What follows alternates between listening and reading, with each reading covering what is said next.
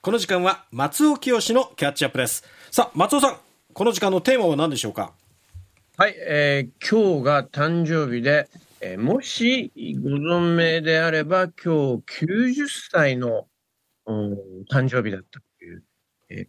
我が国を代表する作詞家であり、えー、テレビタレントでもありました、A 六輔さんについてお話うんうんラジオパーソナリティとしても、はい、本当に、そうですね、ね、大変人気を博して、はい多芸な方でしたね、はい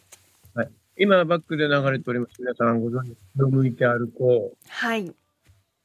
れすき焼きという別名で、えー、まあよくこういう時枕言葉で出てくるのはあの日本初の全米ナンバーワンソング、うん、僕はもう子供の頃からそれ聞いてましたけど今のところ日本初のまんまなんですよね。うんそうですよね。アジア、アジアでも唯一ってよく言われていたんですが、えー、それはご存知のように K-POP のアーティストがこの数年で、えー、そうですね。まあ歴史を塗り替えたわけですが、まあそれにしても、あの、まあ、パイオニアとしてね、コーナーが、えー、歴史にも刻まれた永六輔さんですが、まあ、この永六輔さん、中村八大さん、大学の中村八大さんとの、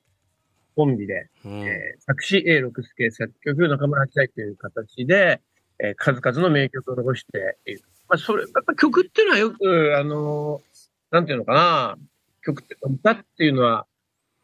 歴史引き継がれやすいんだなってこういう時改めて思うんですが、うん、あのー、我々、なんか A 六輔さんのことを、作詞家として今後記憶していくこと多いのかもしれないんですが、はい。実は作詞家としての活動っていうのは本当わずか数年でありましたよ。うんはい、基本的にはその前も後も放送作家であり、うん、えー、まあ放送タレントだったったり、うん、なんですあと文筆家ですよね。そうですね。えー、はい。で、さっきあの、田辺さんおっしゃったように、ラジオの世界に生きた人でありまして、はい。 TBS 土曜ワイドって番組、本当にあの、ライフワークとして、えええー、まあ彼亡くなったの2016年の7月7日七夕のことだったんですが、ええ、本当ギリギリまでね、手がけていらっしゃって、うん、実は僕も番組に2度、3度ぐらいですかね、あのゲストで呼ばれてお話したことあるんですが、ええ、あの、遡ることあのー、本当、1970年代ですね、僕、小学生の時に、はい、 A 六輔さんとたまたま、あのー、お会いする機会がありまして、ええ、話すと長くなるんで、あのー、説明はしょりますけど、はい、とかネットとかに転がってるかもしれないんで見ていただければと思うんですが、佐賀のね、えー、佐賀の佐賀市です。佐賀市で、はい。で、さんが文化講演会を行った時に、ええ。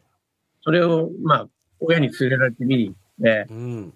その、講演が終わった後の A さん、たまたま、あの、お話しする機会があって、その時サインをもらってるんですが、ええ。それから、あのー、30年ぐらい経って、僕は2008年に、ティアモっていうエグザイルの曲を作詞作曲して、レコード大賞をいただいたということがあって、はいえー、その年明けに、えー、第1回目の日本レコード大賞の受賞者である A 六輔さんと、うん、えー、僕は50回目だったもんですから、うん、1回目50回目の受賞者の対談っていうのは TBS で行われて、で、その時に A さんに、はじめましてって言われたんで、いや、実ははじめましてじゃないんですっていう話を、うん、えー、したというのがまあ、2009年のことなんですが、えー、それでまあ、あの、A さんとご縁ができて、えー、あのー、2000、亡くなる2年前の2014年には、はい。 A 六輔さんのレコーディング、まあ、生前最後のレコーディングは僕プロデュースすることになりまして、えー、これ何かと言いますと、はい。あのー生きるものの歌という、まあ、やっぱり中村八大さんが作曲されて、A さんが作詞されて、ええ A さんがね、1974年にご自身で歌われたえ。うん。曲があったんですよ。はい。それを、まあ、A さんとゆかりの深いデューク・エーセスというえボーカルグループ、コーラスグループいましたけども、彼らが歌うことになって、うでん僕はそのプロデュースをえーしたんですが、え。うん。その時に作者のお A さんにもうん。参加していただいて、えー語りを、おまあ、曲の中にね、ナレーション入れてもらったんですけど、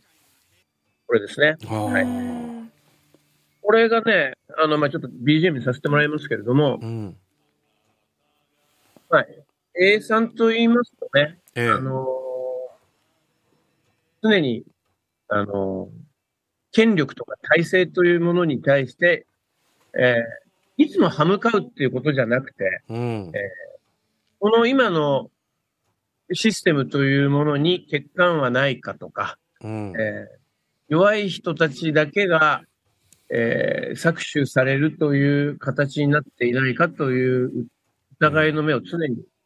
うん持ってたなるほど。ことなんですね。ううんん。で、例えばですけれども、あの、僕が子供の頃、エルクスケさんにお会いしたって言ったのは、その時は A, A さんは何やってたかっていうと、はい。あの着艦法というね、あの、いわゆるセンチメートル、キキログラムとかじゃない、あのはいかつての日本の尺度ありますよね。えそれを、おまあ、その国際、グローバルスタンダードの名のもとに、もう早く日本も、あの、文明国になるために、まあちょっと遅れてるから、撤廃しようみたいな話あったんですよ。ええ尺とか、単とかっていうえね、えあの単位を。で、それがあまりに横暴なんじゃないかと。はい。つまり、あの、ナレーション聞こえてますね。あの、昔からの、その、流儀で、うん。あの、進めているような、例えば、あの大工さんの仕事であるとか、うん。あのそういう伝統工芸とかの世界をも軽視してるんじゃないかと。うんで一方的な、その、欧米化に対しての警鐘を鳴らしていたわけですね。えでえ実。際 A さんが声を上げて、その運動が、えー実を結びましてね、あの強引なあー形での借款法というのは随分緩緩和されたというのがもう事実としてあるんですけれども、うんあのーまあ、それ以外にも、まあ、エールキさんは、まあ、えーまあ、どうは、その憲法9条をうどん。うやって守るかとか、うんまあ、護憲の立場を取ってらっしゃいましたから、うん。あとは、そうですね、安保法制に関して、もうやっぱり、最も声を上げた方でありまして、うんそのさっき曲をかけた、えー生きる者の歌っていうのも、まあ、ええ2014年というのは、まあ、うんちょうどあれですね、その前後して、うんあの、日本でも、国会の前でいろんなデモが行われたりとかしてはたい時期なんですうが、ん。まあ、A さんは、とにかく、その、安保の時に、放送の仕事、テレビの仕事を投げ出してデモに行ったような人なのでう、ん。あれ、BGM なくなっちゃいましたね。あのそういう人なので、ええ。あの、最後まで、えーずっと身をもって、こう、なんていうんですか、うんその、うん、自分のイデオロギーを示すということをやめなかった。うん地位を獲得しても、それにこだわることなく動き続けたという意味で、まあ、あの、こだわることもなくとも言えるし、まあ、その名声の、あの、平和的な利用の仕方に自覚的であったというか、そういう意味ではね、この間亡くなった坂本龍一さんに至る、うー活動する文化人の系譜、いわゆるアンガージュマンと言われてうる、うーまあ、その系譜に、まあ、位置するう、ん。そして今なお、その、おーうん。活動とか残したことっていうのが影響力を失っていない、そんなお一人かと思います。うん。そうですね。はい。その A 六輔さんの今日誕生日、はいご存命ならば90歳ということで、その A さんの足跡一部振り返っていただきまし本た当。に一部でしたけど。はい。松尾清のキャッチアップお送りしました。